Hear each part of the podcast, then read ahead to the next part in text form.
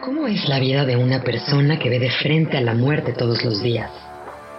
¿Qué siente un cirujano oncólogo cuando está en la mesa de operaciones? ¿Qué pasa en la vida cotidiana de un doctor? ¿Qué preguntas le harías tú a un cirujano? Esto es vida. Esto es vida. El podcast de David Cabra, en el que platicamos sobre el pensamiento científico, las ciencias de la salud y su interacción con la vida diaria.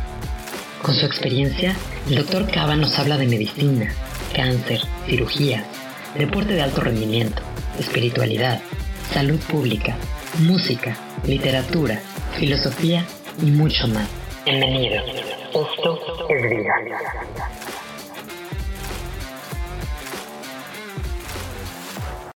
Hola, ¿cómo están, queridos eh, escuchas? Estoy muy contento el día de hoy porque tengo como invitada no nada más a una paciente y amiga, sino a una persona con la que quiero platicar un tema muy importante, que es el aspecto del acompañamiento familiar, el rol de los hijos, los papás y la familia en general en el diagnóstico de cáncer. Como saben, el mes de octubre es el mes de concientización de cáncer de mama e invité no nada más a una sobreviviente, a una superviviente y a una persona que a lo largo de nuestra interacción médico-paciente se convirtió amigo-amiga. Entonces, aprendí mucho de Ale, aprendo mucho de Alejandra Caballet Manzano todos los días, porque es una persona sumamente activa en redes. Ale es esposa, mamá de tres niños.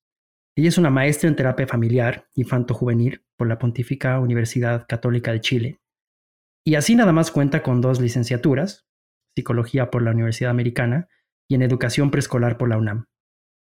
Es una persona que, aparte de tener 16 años con experiencia clínica, es fundadora del Parenting University, una magnífica idea, un proyecto increíble de lo cual nos va a platicar.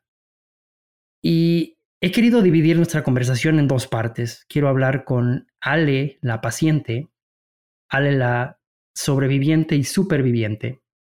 Y Ale la terapeuta, Ale nos va a ayudar a entender cómo poder comunicar ciertas noticias a los hijos, cómo poder lidiar con la dinámica familiar que lleva un diagnóstico complicado, difícil de explicar y difícil de contextualizar. Y Ale nos va a explicar por qué su lema es, la mejor lucha es la que no se hace. Sin más preámbulo, quiero darle la bienvenida a Ale Gaballet. ¿Cómo estás, mi querida Ale? Gracias, David. Primero que nada, muchísimas gracias de, haberme invitado a este gran proyecto de, compartir vida y poder llegar a, dar esperanza a una, a una palabra que no tiene buena fama o que se escucha feo y duro y, y no siempre es así, a darle una segunda mirada a ese tema de cáncer. Feliz de estar aquí. Arrancamos. No sé si quieres que empecemos con el Ale paciente. Bueno, fue un camino duro, difícil, donde tú no me soltaste en ningún momento. Y, bueno, de la interacción yo también aprendí muchísimo y me da mucho, mucho gusto y mucha alegría que tres años después lo podamos seguir compartiendo juntos con un, con un muy buen panorama. Ale es una experta en cambios de vida. Ale está ahorita en Panamá con una reciente mudanza. Ale ha vivido en muchos lugares, ha tenido muchos cambios en su vida. Y me gustaría que empezáramos eh, brevemente a platicar un poco sobre, sobre el inicio de tu diagnóstico. ¿Cuál es tu, cuál es tu perspectiva a tres años? ¿Cuáles son los detalles que recuerdas? Y sobre todo, ¿qué es lo que quisieras comunicar respecto a tu diagnóstico, después del tratamiento y después lo que viene después del tratamiento? Sobre todo siendo pues, una terapeuta familiar, ¿no? Sobre todo con eso, que para mí es, es importantísimo irlo llevando de la mano, ¿no? Entonces vamos a empezar primero con contigo, ¿no? Tu diagnóstico, tu testimonio y, cómo te cambió la vida, porque no hay forma de pensar que esto no te haya cambiado la vida. Exacto, fue como, como dices, un parteaguas, un antes y un después, sin duda, de, la mirada con la que te subes al mundo y, y, a la velocidad a la que giras en él también. Bueno, primero que nada, estoy muy agradecida conmigo misma de saber escuchar y leer esta intuición, porque me acuerdo que, mis médicos con los, que, con los que estaba en ese momento en el seguimiento, siempre fui paciente responsable, hacía el ginecológico cada, cada año, eh, me decían que no, que eso, que no pasa, que yo estaba joven, que no fumaba, que no tenía sobrepeso. Entonces, yo decía, esta bolita no me gusta, esa bolita no existía. Entonces, primero que nada es escuchar esa intuición, ¿no? nunca fui eh, hipocondríaca ni nada que me anduviera encontrando bolitas todo el tiempo, pero sí sabía que esa bolita no, no estaba ahí, no existía. Y que tres meses después ahí seguía y no dejaba de existir, independientemente del periodo, del no periodo, de la ovulación.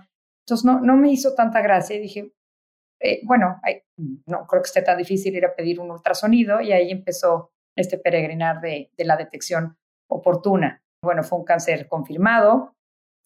No sé si quieren que les platique un poquito cómo fue eh, el camino de haber ido a los estudios. En un primer momento yo decía, esto no creo, pero por si acaso voy.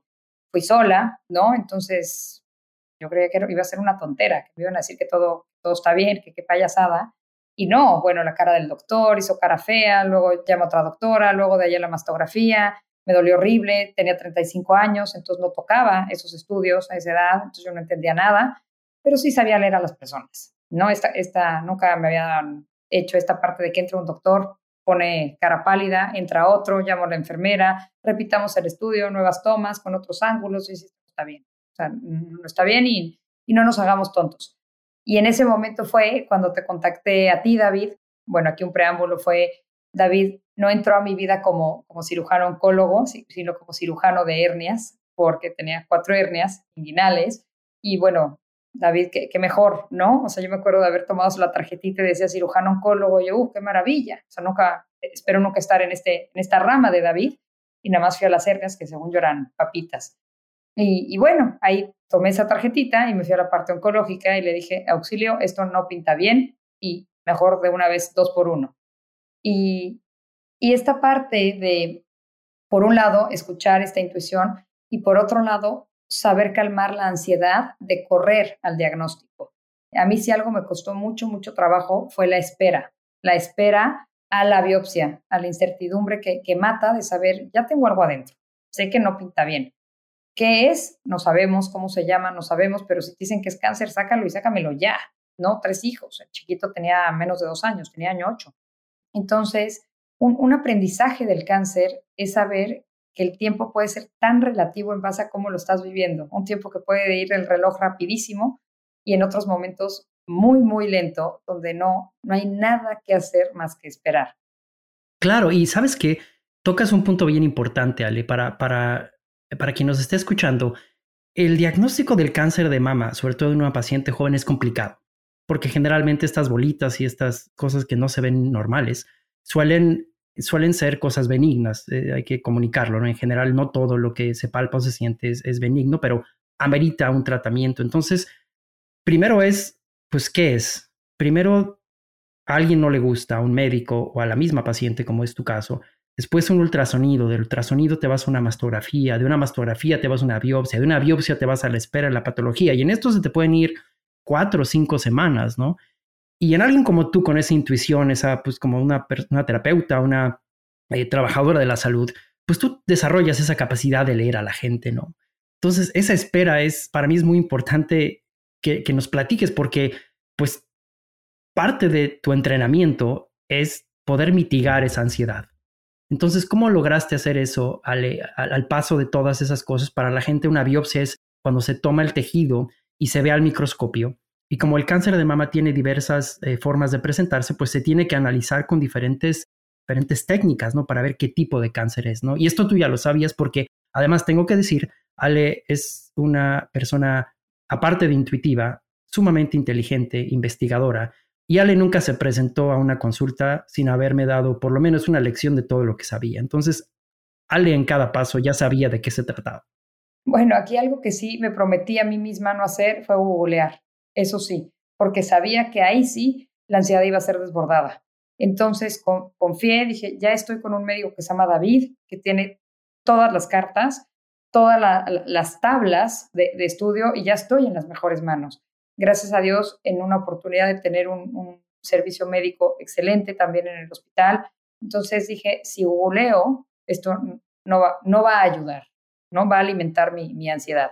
Entonces lo que hice fue prometer, prometerme y prometerte a ti, me acuerdo perfecto de decir, no voy a investigar y tú me traduces los estudios. Incluso yo no abrí la biopsia. O sea, yo, yo, llegaba con mis sobres cerrados porque ¿qué iba a entender. Y si googleaba lo que estaba ahí escrito, nada más me iba a, a, colgar de la lámpara, de verdad una cosa horrible. Entonces dije, bueno, ¿qué es lo peor que puede pasar? Y, y eso, lo, eso es lo que me hizo ayudar a tolerar la ansiedad. ¿Qué es lo peor que puede pasar? Que me digan tienes cáncer ¿Qué es lo mejor? Que sea curable. Esta bolita es más o menos novedosa. Hace un año el doctor no me palpó nada, entonces quiero pensar que lo que sea estoy a tiempo. Entonces solita me traté de convencer y convencer y evité factores de riesgo, los disparadores más bien de ansiedad más que factores de riesgo. O sea, esa semana no tomé café ni ningún tipo de estimulante, lo que hice fue tratar de meditar, hacer ejercicio, me desconcentraba, entonces eché mano de todas estas herramientas que comparto en consulta, de respirar, de llevar un ritmo más pausado, de poner la mente en algo de interés, en buscar momentos de flow. Y lo que hice fue organizar mi vida de la mejor manera posible, sin tomar pacientes nuevos, bajándole el trabajo en esos cinco días por si, por si venía una operación o, una unas quimioterapias. Yo no sabía ni qué iba. Eh, entonces, bueno, así fue. Lo, no, sé si, si lo inteligente sea la palabra, te lo agradezco, David, pero la intuición sí, siento que es así, no se, no se equivoca. Y, y además, yo soy un ferviente creyente que la intuición es algo que se desarrolla, tú como terapeuta me lo puedes decir, la intuición existe, por supuesto, es algo innato de, las personas, pero se desarrolla la habilidad de, saberlo escuchar. En, el episodio pasado tuve una paciente que decía, aprendí a escuchar mi cuerpo, ¿no? Y claramente hay, hay este contacto con, con tu ser, con cómo eres, y el entender que esas diferencias, sin los vaivenes de la ansiedad o la complacencia, ¿no? Hay un punto medio donde, donde se desarrolla esa intuición. Y en tu caso, Ale, pues bueno, fue, fue cierta, abrimos los estudios, revisamos de lo que se trataba y como dices tú, era un, cáncer de mama. Y, nos enfrentamos, ¿no? A la decisión de qué era lo que sigue. Para educar un poco a, todas las mujeres que nos están escuchando, a todas las personas que están interesadas en, esta enfermedad, el cáncer de mama eh, tiene diversos tratamientos, dependiendo de muchas cosas como el tamaño, el tipo de receptores de hormonas que tienen estos cánceres, eh, porque este cáncer en su mayoría se alimenta de hormonas. Eh, a veces el tratamiento empieza con cirugía, a veces empieza con quimioterapia. Y eso genera incertidumbre, ¿no? Es, es, como abres un abanico de posibilidades y en vez de disminuir esa ansiedad, pues aumenta, ¿no? Porque ya tienes el diagnóstico y ahora vamos a decidir, ¿no? Entonces, en tu caso, Ale, eh, platícanos un poquito qué, es lo que siguió. Aquí, ¿qué fue lo que siguió? Bueno, tengo que compartir con las personas que nos escuchan que gracias a Dios caí en manos de un David intenso que corre tiempos también. Entonces, aceleraste estos tiempos porque creo que tú también querías saber qué, qué pasaba con esto.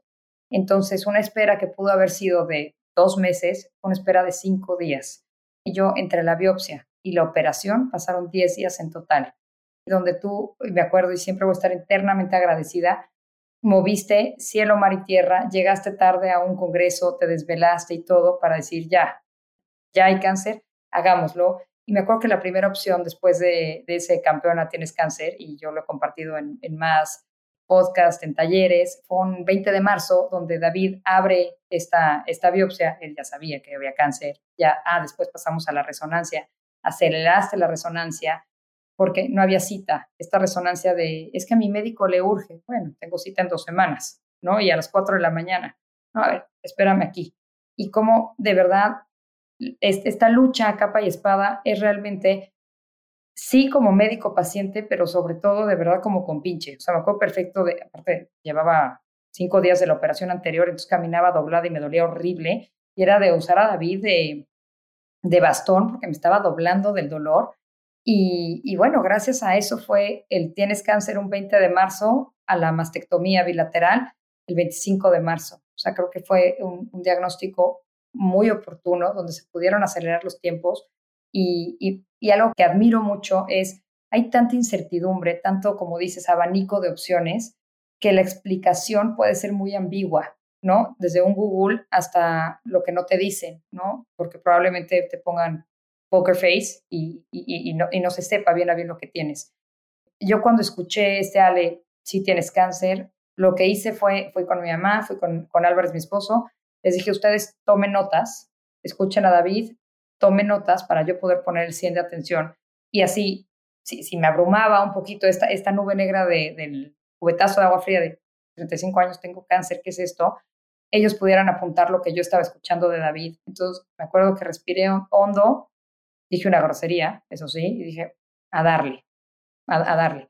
Y, bueno, esas preguntas certeras. y, algo que sí aprendí fue que el cáncer tiene muchos tiempos dictados que hay que saberlos esperar porque no es el todo nada. En un primer momento yo dije, tengo tres hijos, tengo 35 años, David, por favor, quimioterapias. Y me acuerdo perfecto que tú me dijiste, no, no, no, no es así. No, no es así, ni te voy a operar sin saber qué es.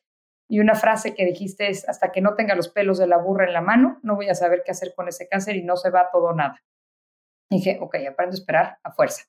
Y en ese diagnóstico, en esa consulta de devolución de la biopsia, fue una explicación muy clara que como paciente lo agradezco infinitamente porque para mí cáncer era cáncer te mueres, ¿no? Ese cáncer que yo había escuchado y no sabía ni qué tipos ni de qué colores había. Y, y en esta cita me acuerdo perfecto que tú nos ibas guiando a esa respuesta. Mira, el cáncer puede ser A, B o C. Según el tamaño, estas son las etapas. Si brincó a otro lado, estas son las etapas. Tu cáncer puede comer esto, esto, otro. Y entonces yo sabía perfecto en esa consulta, que fue de mucho más de una hora, decir, ya sé el nombre y el apellido. Y solo de todo esto, solo había dos opciones, o quimio o no quimio, pero sin duda había la operación. Entonces, de un abanico que probablemente era un menú a la carta de 20 platillos, ya solo tenía dos. Entonces, la ansiedad disminuyó y yo salí de esta consulta de verdad con mucha claridad de saber qué es lo que se esperaba de mí y por lo menos ya saber esa bolita cómo se llamaba y qué había que hacer con eso. Claro, y, y también un camino diferente como parte de este proyecto es educar. Los estudios son pertinentes a la edad de la paciente, la presentación del cáncer. Ya Ale mencionó algo que, tocaremos. Ale decidió tener una mastectomía bilateral. Es, nos platicarás un poquito sobre esto. Y Ale era una paciente joven, entonces siempre el cáncer en pacientes jóvenes hay que investigar un aspecto genético, ¿no? en el momento en el que tú te diagnosticaste hace tres años a lo que es ahora, sí hay un cambio radical. De hecho, a la forma en que estadificamos ahora el cáncer, el ambiente, la parte genética juega un rol muy importante. Hace tres años era importante, pero no como lo es ahora.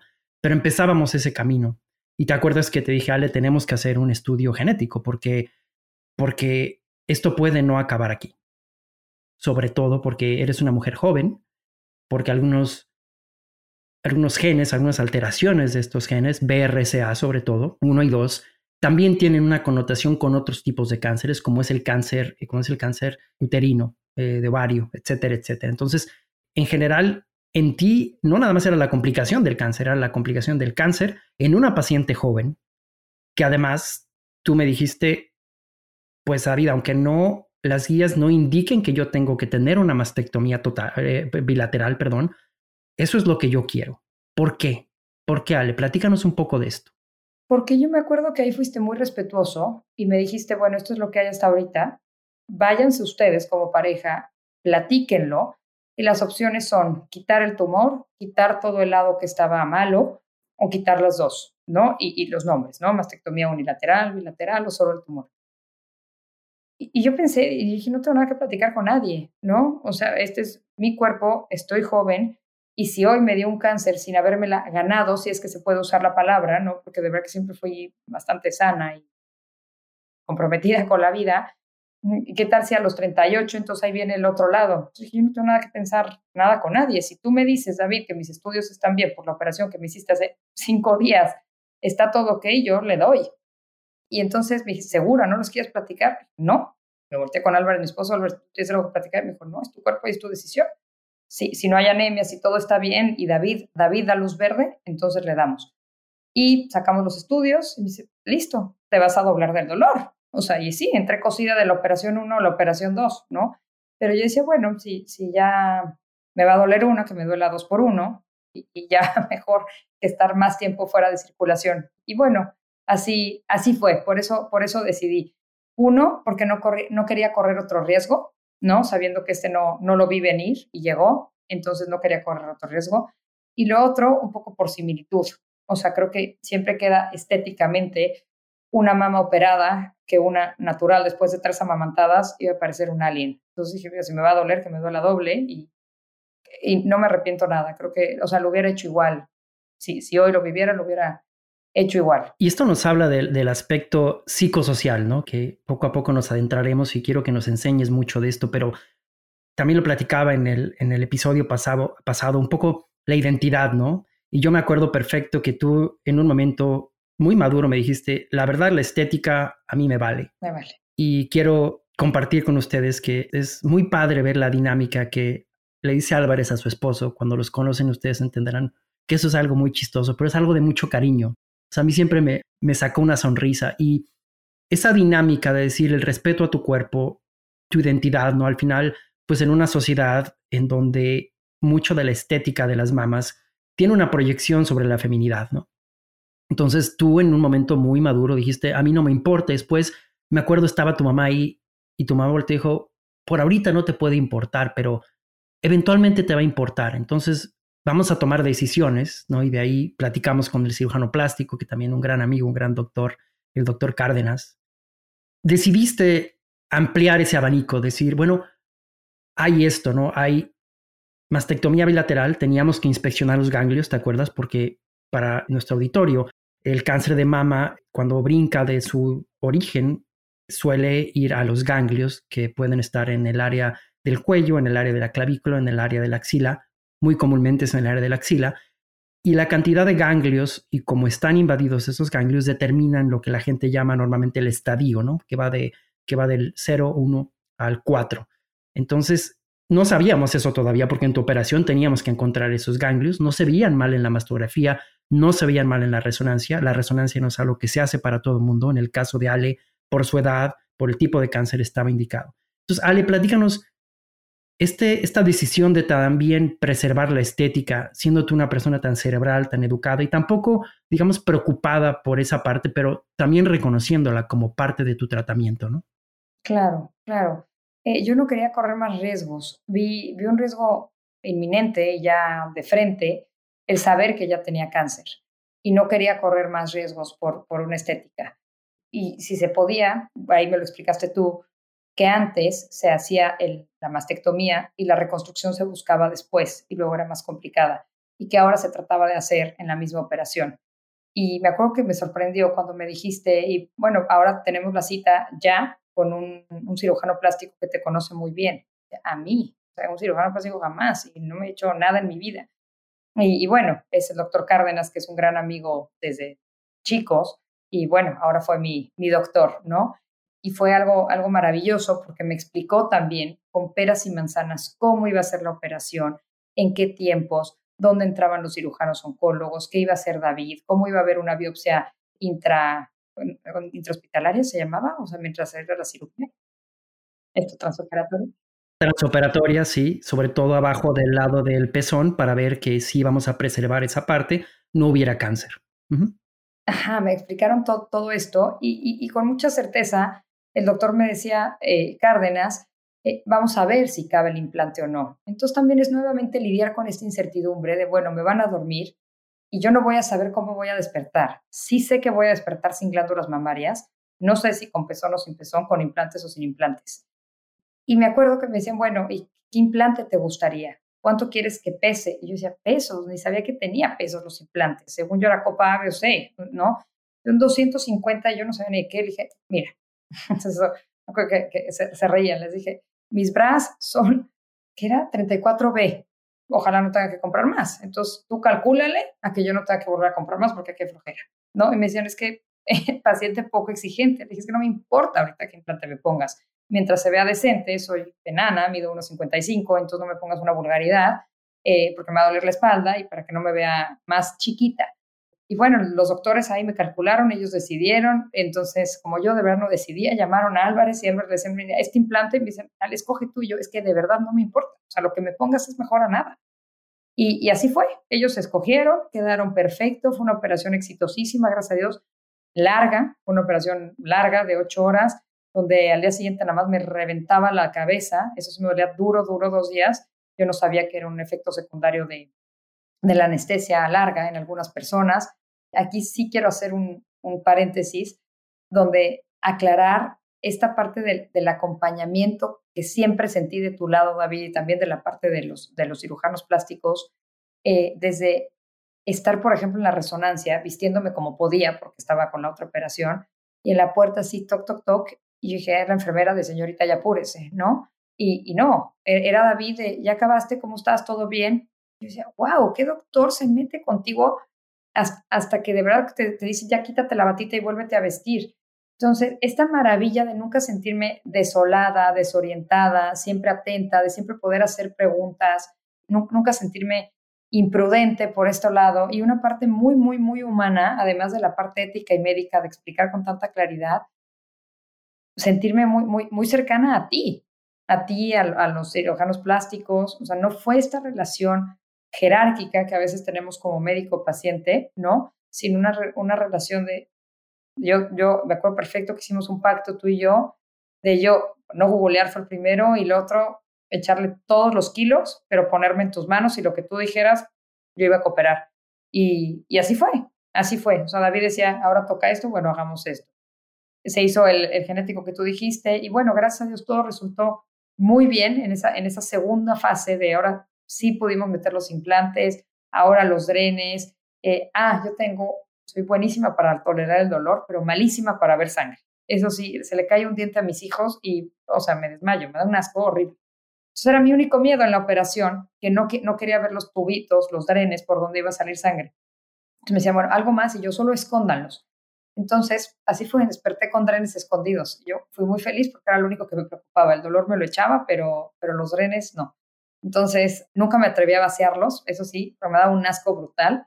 Y bueno, aquí, o sea, bueno, la sería ilógico que te diera asco la sangre, pero me acuerdo que entre todos felices con los drenes, y drenó no sé cuánto, y yo, guácala, no me digan. Eso era, lo, era mi único tema, no, ver sangre.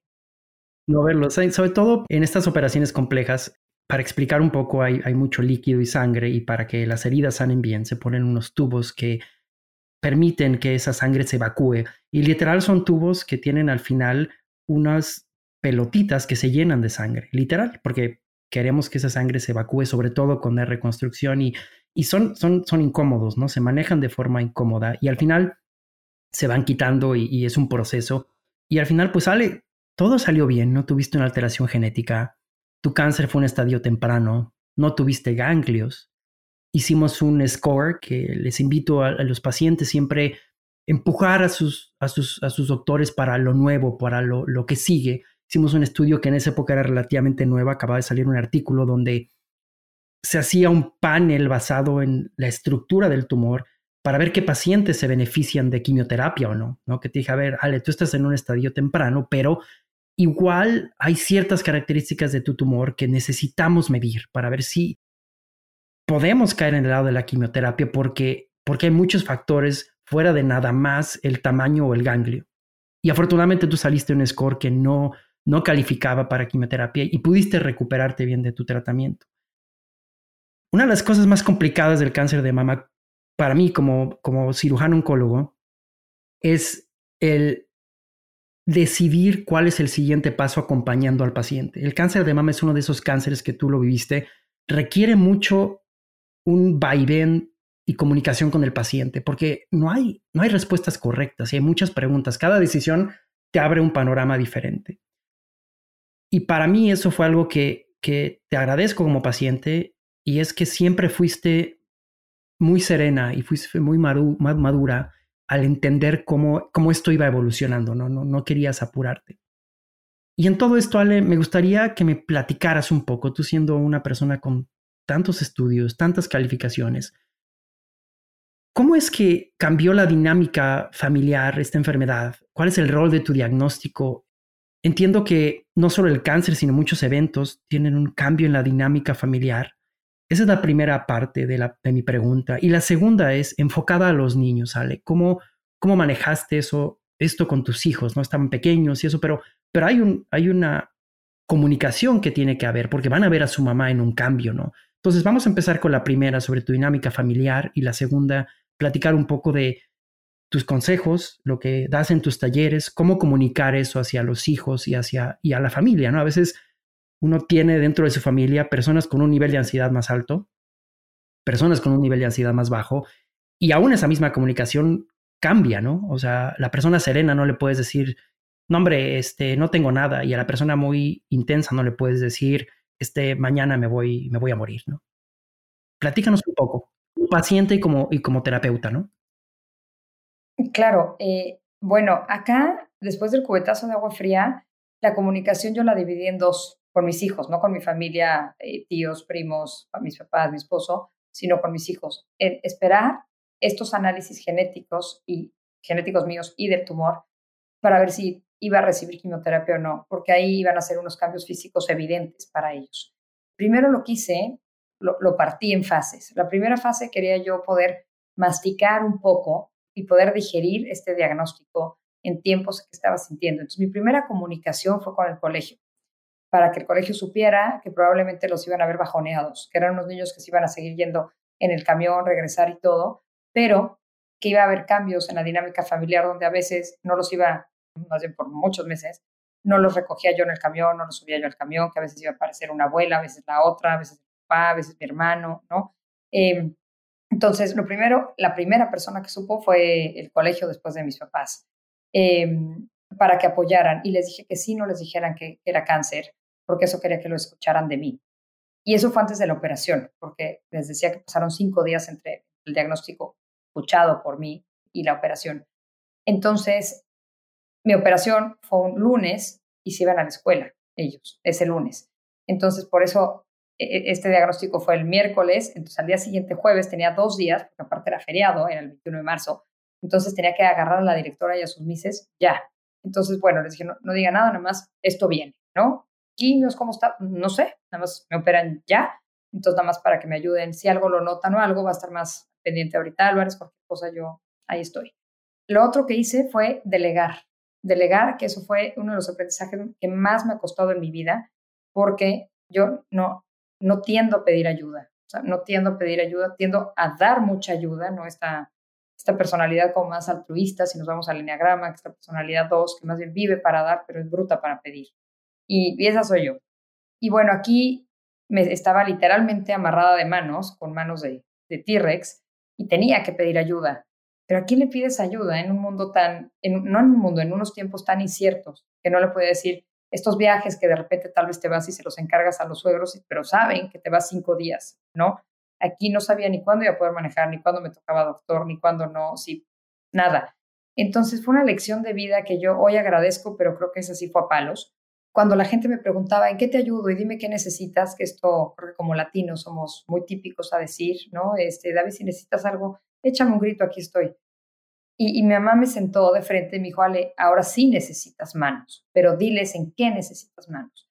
Y bueno, llegó, llegó una amiga maravillosa que es ingeniera en sistemas, entonces hizo una fórmula en Excel, no sé qué, donde ella organizó a todo el changarro de fuera, donde organizó a las amigas me decían, nomás, ¿qué prefieres? ¿Que te vayamos a ver todas de jalón o que tengamos turnos?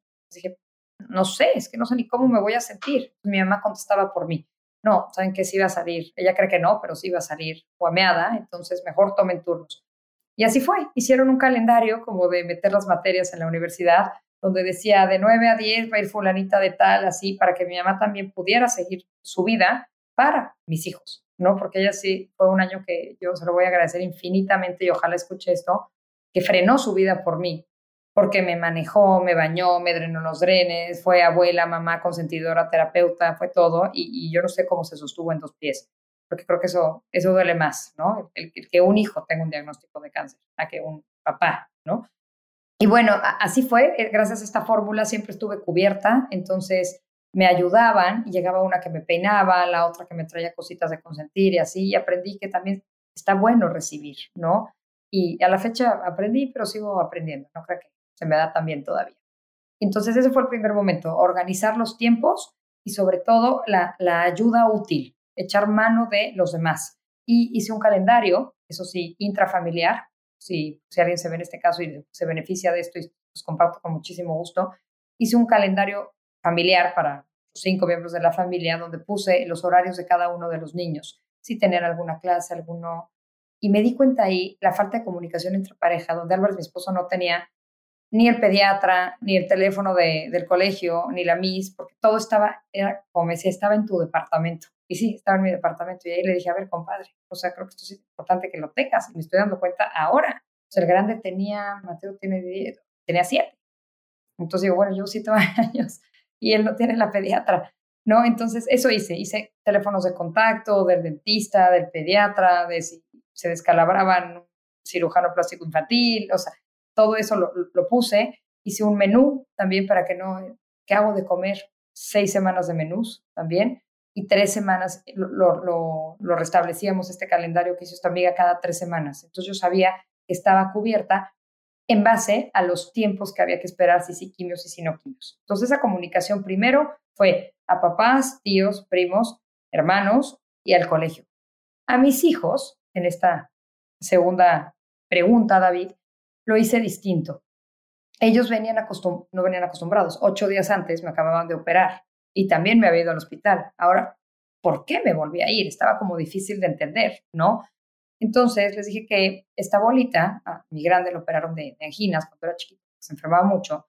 Entonces le expliqué que así como, como a él, Mateo es el grande, eh, le, operaron las anginas porque se enfermaba y le daban calenturas muy altas y necesitaba tomar muchos antibióticos. Yo también tenía una bolita más o menos del mismo tamaño, entonces ellos tres se tocaban las anginas y les dije más o menos así como una almendra. Y es una bolita que también me va a enfermar si no me la quitan. Es una bolita que es mala, es como una angina que tampoco está sirviendo bien y que vale la pena quitarla a tiempo. Entonces, ah, pero ya te habían quitado la bolita la semana pasada. Claro, esa era una irringuinal donde también vieron una bolita, era una como pelota de ping-pong. Digo, no, pero es una bolita que había que guardar. Esta la tienen que sacar de mí.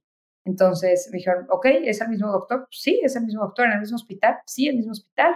Y, bueno, ahí en esos cinco días les dije que, que como esta bolita, les decía, está en la bubi derecha, van a ser unas bubis de mentiras. Entonces, ¿cómo de mentiras? Entonces llenamos globitos de agua, les dijimos que, que la bubi adentro, entonces les hicimos el dibujo, que eso fue David el coach, yo no sabía ni cómo era una glándula mamaria, no tenía idea este, se los dibujamos y les enseñamos que ese globito lo iban a quitar, el original, iban a poner un globito de agua, entonces estaba de moda el slime en los niños, entonces iba a ser un, un globito de slime, sí, sí, como, como de slime. ¿Se poncha? No, ¿se aplasta? No, ¿se puede jugar? No, porque lo meten y lo guardan. Les pareció maravilloso eso de tener ahora dos slimes, ¿no? Eh, pero les explicamos que iban a haber unas cortadas un poquito grandes y que íbamos a tener manos de T-Rex. Entonces, esos cinco días hicimos concurso entre los niños, yo, que cómo me pasaría, se me cae la servilleta, cómo la recogerían. Y luego decía Diego, el, segundo, que ahorita tiene nueve, ahí tenía seis. Si te da comezón, ¿cómo te rascas? Y me acuerdo en la comida, tomaban el tenedor y se rascaban así, mira, no levanto el codo. Entonces, ¿cómo entre todos echamos mano de prepararnos para esa operación como familia? Por ejemplo, en el closet, tip también para, para si alguien nos escucha, el, closet están los, los, ganchos en la parte de arriba y la parte de abajo. La de abajo buenísimo, estaban los jeans, pero ¿cómo iba a descolgar una camisa? No podía. Entonces bajé, hice como mis outfits de, camisas de, botones, lo demás lo guardé, camisas aguaditas y, y descolgué todo y lo puse abajo donde yo pudiera. Entonces hice esta práctica de tener las manos pegadas por los siguientes, no sabía cuánto tiempo, fueron meses, pero no sabía cuánto tiempo era en ese momento. Entonces me hice la vida más práctica para, para sentirme pues más, más independiente o más cómoda. Y, con eso se quedaron los hijos. Era una bolita mala que había que sacar. Pero llegó un tercer momento, que esa parte no sé si te lo platiqué, David, donde fue una bestia. O sea, yo a los cinco días de operada ya estaba en consultorio también y dando talleres, o sea, todo y drenes. Y ahí yo había tenido, había quedado de dar un curso en Discovery Channel. Y fui y les dije, bueno, me mareo todavía, eh, entonces voy a tratar de darle un poquito parada, pero sí les pido una silla por si me tengo que sentar, porque bueno, me acaban de operar y tal. Y al final de este taller, que no tenía nada que ver con cáncer, se acerca uno y me dice, yo soy el de, producción o algo así de Discovery Home and Health y queremos hacer una, unas entrevistas y lanzarlo a, nivel nacional. ¿Quisieras? sí, o sea, no es algo que me dé pena, me acuerdo que eso es algo que platicaba mucho con David, ¿cómo, ¿qué se dice? ¿Cómo se maneja esto? yo decía, pues es que no es algo que, busqué, no es algo que, que, esté arrepentida, ¿no? Es algo que me hubiera encantado no vivir, pero no, no me da pena decirlo. Y desde ahí lo he compartido siempre con bastante transparencia y naturalidad. Y entonces grabo a las dos semanas, tres semanas, fue esta grabación y con Daniela Romo y artistas que yo la verdad que no es era mi mundo, entonces no sabía ni con quién, a Daniela Romo sí la reconocía, pero otros la verdad que no sabía ni quiénes eran. Entonces, eso empezó a salir ya en cadena nacional y entonces a los niños les iba a llegar, eso sí. Eh, y bueno, eh, ahí les expliqué que, esa bolita se llamaba cáncer y que esto pasa mucho. me dicen, ¿te vas a morir? Que no, ese cáncer ya no está esa bolita, ya que la quitaron, supieron que era cáncer, ¿no? así se los manejé para que fuera más fácil de entender para ellos. Pero como si era cáncer, ya la quitaron. ¿Y no te vas a morir? No. Y luego vino la última fase, que es la del tratamiento. Ya supimos que no quimioterapias, no radioterapias, gracias a Dios. Bueno, ya la decisión de haber dado todo. Pero sí vino el bloqueo hormonal. Y esa fue la parte que de verdad te puedo decir, David, que fue la parte más difícil emocionalmente, porque no sé si si quieras tú explicar un poquito lo que es el, bloqueo. Sí, claro, sí, eh, qué bueno, Ale, me, das preámbulo para esto y es básicamente, como platicamos, hay tipos de cánceres de mama que eh, se alimentan, entre comillas, de estas hormonas. Entonces sabemos por estudios ya muy bien establecidos que hay medicamentos que bloquean que esas hormonas lleguen a lo que puede quedar de ese tumor. Hay indicaciones para estos pacientes y los pacientes pueden dar por 5 o 10 años. Y la parte importante en ALE es que las indicaciones para una paciente premenopáusica son diferentes a una paciente posmenopáusica. Eso quiere decir mujeres que están antes de la menopausia, después de la menopausia. Ale, al tener 35 años, no había pasado por una menopausia, no, le llamamos fisiológica, pero la teníamos que poner en una menopausia para que pudiera recibir estos bloqueadores que han demostrado que mejoran de una manera importante la capacidad de que ese cáncer no regrese y de que los pacientes, las pacientes se mantengan libres de este cáncer. Entonces, platícanos brevemente, Ale, porque quiero llegar también al punto del Parenting University, lo que haces y tu visión como mamá ahora y tu visión como terapeuta. Claro, aquí, bueno, este bloqueo hormonal, eh, no me voy a ir a la parte médica, pero había que bloquear los ovarios y las suprarrenales. Es una pastillita que sí da en la torre, es una menopausia de un día a otro, donde son los bochornos, los olores de articulaciones, el insomnio y, una ansiedad, ahí sí, una ansiedad química, no elegida, sino era una ansiedad 24 horas sostenida, donde dormía tres horas al día, cuatro horas al día, y, yo no entendía por qué. Y claro, es una menopausia, pues de un día a otro, a los, ahí había cumplido 36, me operaron el día de mi cumpleaños. muy chistoso, fue mi segundo cumpleaños. Eh, y, bueno, ahí sí hablé con los niños de una manera distinta. Les enseñé la pastilla, que aparte parece un ácido fólico, chiquita, amarilla, como muy amable parece. Y, les decía que es una pastillita que me cansaba, que sé que me dolían mucho las rodillas, que iba a ir, o sea, haciendo la amiga mía, pero que por favor me echaran la mano en obedecer a la primera, en recoger o, por ejemplo, en el coche, que no se pelearan, que fueran más cooperadores. Y la resiliencia de los niños es algo impresionante, la capacidad de empatía, cuando se les dicen las cosas como son, ellos cooperan, ¿no? Y me dicen, mamá, pero está muy chiquita. Y dije, qué impresión, hay pastillas tan chiquitas que hacen un desastre en el cuerpo.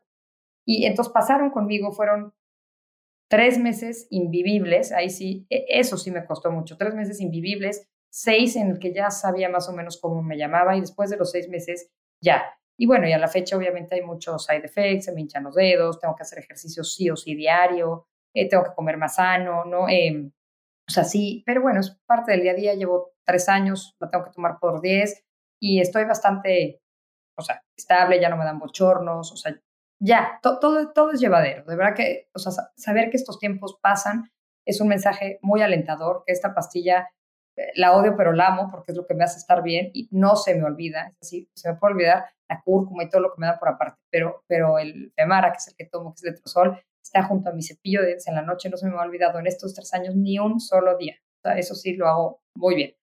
Entonces, eh, bueno, ellos me acompañaron mucho en este, en este tiempo, pero la gente, y ahí es la parte difícil, la gente ya no lo ve. La gente acompaña, lo, lo relaciono un poco como cuando alguien muere, ¿no? Van todos a la misa, te hablan una semana y luego ya. Y claro, físicamente esto no se veía. Ya no tenía manos de T-Rex, ya no había tubitos, no había drenes, no se me cayó el pelo, no nada. Pero eso sí me hacía sentir mal. Lo otro era incómodo. No era ni siquiera, ni, ni puedo decir que era doloroso, era incómodo porque, o sea, me hubiera encantado dormir acostada y dormir sentada nueve meses. Pero lo otro fue, fue lo difícil. Esta tormenta interna, esta, e, esta ansiedad sostenida 24/7, enflaqué muchísimo, no porque quería, porque no me daba hambre, de verdad no me daba hambre. Y eso, eh, la, la carta de presentación no se ve, no se ve. Entonces esa parte fue complicada de, claro, por un lado hay que, por supuesto, hay que celebrar y que todo está perfecto y que el panorama era muy alentador y claro que estaba contenta, pero por otro lado, por esta parte química, no puedes disfrutar. Entonces sí vino un como, como, un, como boomerang de regreso, de decir, ¿por qué no estás tan contenta? Claro. Y sí estaba contenta, ¿no? Me sentía de la patada. O sea, ¿cómo te vas a sentir bien si no dormía? Además, es una batalla interna que, que honestamente es muy difícil de entender, ¿no? Por eso este estigma de las hormonas. Es, es algo que no se ve, ¿no? No es, no es un drenaje, no es una herida. Es algo que tú vives, sí, en una soledad, ¿no? Ale, tú como terapeuta y teniendo todos estos recursos, estas herramientas, ¿tú, tú tomaste terapia? ¿Te, ¿Te, acercaste a una terapia? ¿O pudiste tú con tus conocimientos llevar esto de alguna forma, digamos, organizada, de una forma donde podías ir viendo el panorama e ir avanzando? ¿O, o, recurriste en un momento a terapia? Sí fui, sí fui en algún momento a la terapia, no al principio. Cuando, cuando fue el diagnóstico de cáncer, la, la, la gente se, se acercó a mí de manera muy muy genuina y, de verdad con buena, con buena intención de a mi tía le pasó, háblale, está perfecto. Mi prima, la hija de la prima, ¿no? Se tomó esta pastilla y me acuerdo que fue difícil, pero háblale. Y yo todo eso decía, no me quiero comprar ningún boleto hasta ver cómo me va a mí en la feria, ¿no? Y, me acuerdo que guardé esos contactos. Prima y tía de fulanita de tal que tomó la pastilla. Y así, pero no le hablé a nadie. Y después, pero yo creo que había pasado ya como ya manejaba. Entonces yo creo que habrán pasado como nueve, diez meses, porque sí, mucho tiempo no manejé, no podía. Y ahí sí dije, ¿qué es esto? ¿Qué es esto que pasó? Pero no cuando me sentía mal, porque no, no podía ni manejar sola. O sea, de verdad, eso sí, o sea, sí fue como un, un infierno interior, bien, bien difícil de, lidiar. Tienes sueño, te encafetas, entonces menos duermes, pero más ansiedad.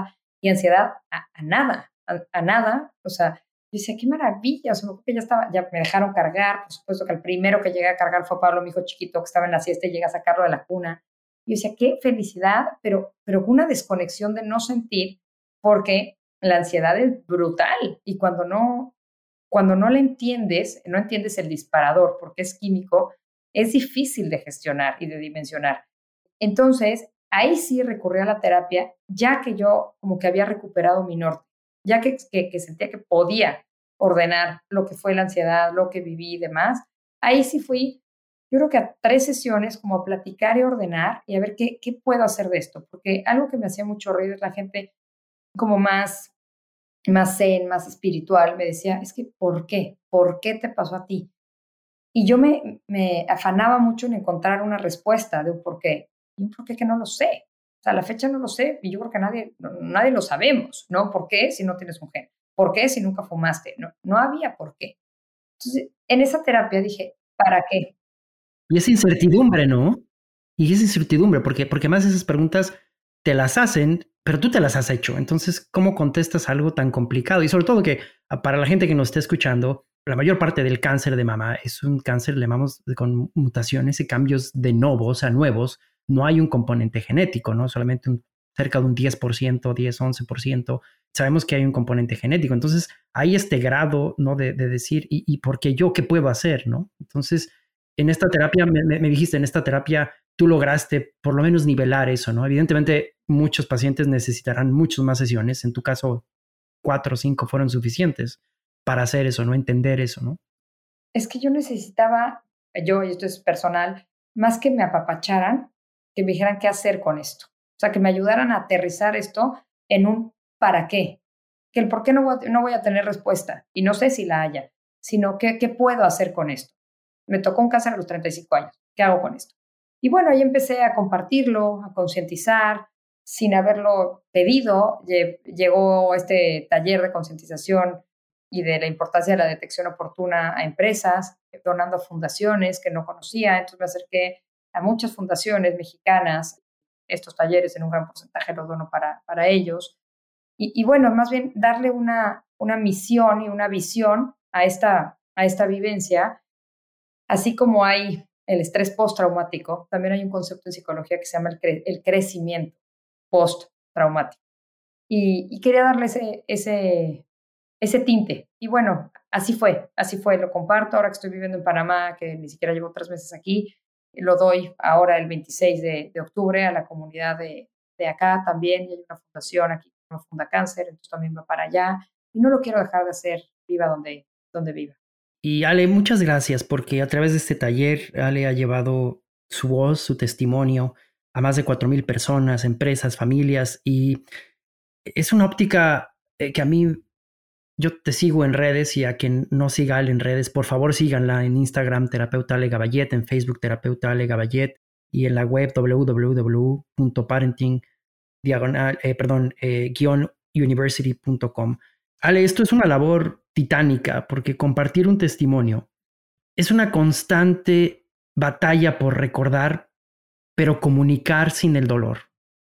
Y es sensibilizar a las personas, empoderarlas sobre esto sin victimizar, ¿no? También, ¿no? Donde el protagonista es la prevención, donde algo tan complejo como el cáncer de mama se pueda discutir abiertamente, algo como el decidir la reconstrucción, el decidir la, mastectomía bilateral, estas decisiones que Ale de una forma tan consciente y tan clara nos platica, créanme, son titánicas. Rebasan a muchas mujeres, rebasan a muchas familias. Y este es el mes de la concientización. Y quiero que las mujeres que tengan preguntas las hagan, las anoten, se acerquen a profesionales, el testimonio no siempre es la única herramienta porque a veces hay que recibirlo en el momento adecuado, de la forma adecuada, con una herramienta. Y Ale ha sido una facilitadora de eso y, te quiero agradecer, Ale, por eso.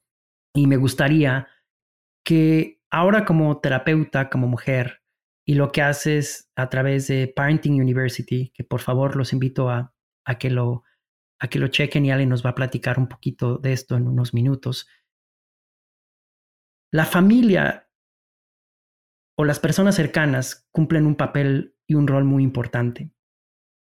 La familia a veces no es la familia consanguínea, en este caso fueron tus amigas, en este caso fueron tu familia de sangre, tus hijos. Y todos estos tips que Ale nos acaba de pasar son formas de comunicarse en la familia, que son importantísimas. Esta no es una batalla que se pelea solo. Eh, fíjate, Ale, te, te platico y te comparto como parte de mi trabajo. Yo veo pacientes encarcelados, pacientes que son privados de su libertad.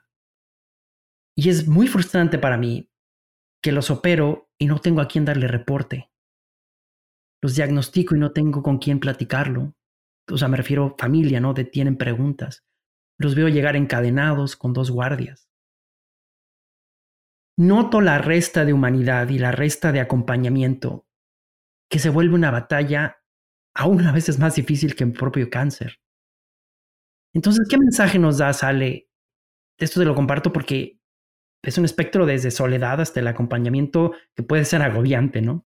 Pero Ale, platícanos un poquito lo que haces tú con Parenting University. ¿Qué es lo que quieres dejar sobre la comunicación de noticias difíciles, en este caso de cáncer hacia la familia.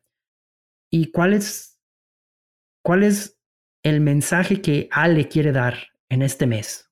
Que lo has dado muy bien por casi una hora, pero ¿cuál es el mensaje específico que quieres dar? Acá un, un renglón antes de pasar al mensaje. Eh, una recomendación es que no olviden a la pareja. Algo que yo noté es que se toda la atención se, se vuelca al paciente. Ayudar a que te acompañen a ti, pero, ¿y el esposo qué? ¿La mamá qué? Por ejemplo, hubo primos que me decían, Ale, me estoy dando cuenta que no tenía el celular de Álvarez. ¿Cómo está él? ¿Qué miedo vivió él? Entonces, bueno, es un, es un como bullet point que quiero hacer aquí para que también la mirada no solo sea al paciente, sino a quien vive con la enfermedad, ¿no? Eh, quien duerme junto a la enfermedad. Entonces, esto es un paréntesis importante. Y también, eh, también de los hijos. Eh, la casa unos gestos de, amor divino, llena de flores siempre. Y me acuerdo que dos veces les llegó a ellos un arreglo de dulces y unos boletos para el cine. Y ellos decían, claro, ellos también se dedicaron a estar encerrados conmigo con una mamá inservible físicamente un año. Entonces, y, después fue la pandemia. Entonces, bueno, fue algo, es, algo importante que quiero aclarar con esta mirada como de terapeuta familiar. Eh, ¿Qué mensaje sí quisiera dar en este mes? En octubre hay muchísimos descuentos y están los, los listoncitos por todas las calles, pero el cáncer no escoge el mes. Entonces, que no dejemos esta intuición de lado. Mi diagnóstico fue en marzo. No sé si hubiera sido el mismo panorama si me hubiera esperado ese octubre del 2019. No, no sé si, este, si esta detección hubiera sido oportuna o no. Entonces, es maravillosa esta concientización para que si no se hayan checado, hacerlo, aprovechando los descuentos y ese recordatorio que está todo el tiempo. Pero si hay una intuición, una alarmita, donde, esté, donde estemos, este, este concepto se llama interocepción, la interocepción es estar reconociendo los, mensajes que nuestro cuerpo nos manda. Hay tanta intoxicación de contenido en redes, en libros, que nos hacen dudar de nosotros mismos como mamás, hablando en este tema de, de, la maternidad. La teoría del vínculo, del apego, si lo haces bien, si lo haces mal, si educas de una manera, si no, si ya se trauman tan fácil. Los niños no se trauman tan fácil, ¿no? Y sí, lo que podemos hacer es empezar a no tener esa capacidad de escuchar los mensajes que nuestros cuerpos nos, nos mandan. Decir, estoy cansada, de saber pedir ayuda, de saber decir que no. Entonces, mi, invitación para este mes y también fuera del mes rosa, del mes de octubre, es reconocer esos mensajes, que si hay un latido, una corazonada, no lo dejemos de más. ¿Qué es lo peor? Que vayas, te gastes un poquito, porque además son, son estudios bastante accesibles, accesibles fuera del mes rosa también, donde digan todo está bien, qué maravilla. Pero si no, es una lucha que se hace a tiempo. Y bueno, no googlear, no googlear, porque si no la cabeza se va a dimensiones desconocidas que, no vale la pena porque no tenemos la respuesta ni las vamos a saber acomodar. Entonces, sí pedir siempre una relación cercana a su médico y en casa una comunicación transparente con el lenguaje al nivel de los hijos que tenemos. Una vez, esto sería la, la fase 2, una vez que, nosotros como pacientes lo hayamos digerido, porque si no, vamos a desbordar esa ansiedad en casa, esa incertidumbre en casa. Entonces, se vale la pena, vale la pena también, o se vale decir, estoy ansiosa, eh, creo que tengo algo en esa bolita, pero aún no sé qué. Entonces, primero lo ordenamos, siempre en terapia familiar yo le digo de adentro hacia afuera, ¿no? Perdón, de afuera hacia adentro. Lo ordenamos los adultos, nosotros nos regulamos primero y después pasamos parte a los hijos. Ese sería como mi, mensaje, ordenarlo bien emocionalmente antes. Muchas gracias, Ale. Nos, ha dado nos has dado un testimonio ordenado. Hemos conocido a Ale de dentro hacia afuera, a la terapeuta, a la mamá, a la esposa, a la hija, a la amiga, a la sobreviviente y superviviente de cáncer, porque tú has sabido disfrutar y conocer la vida.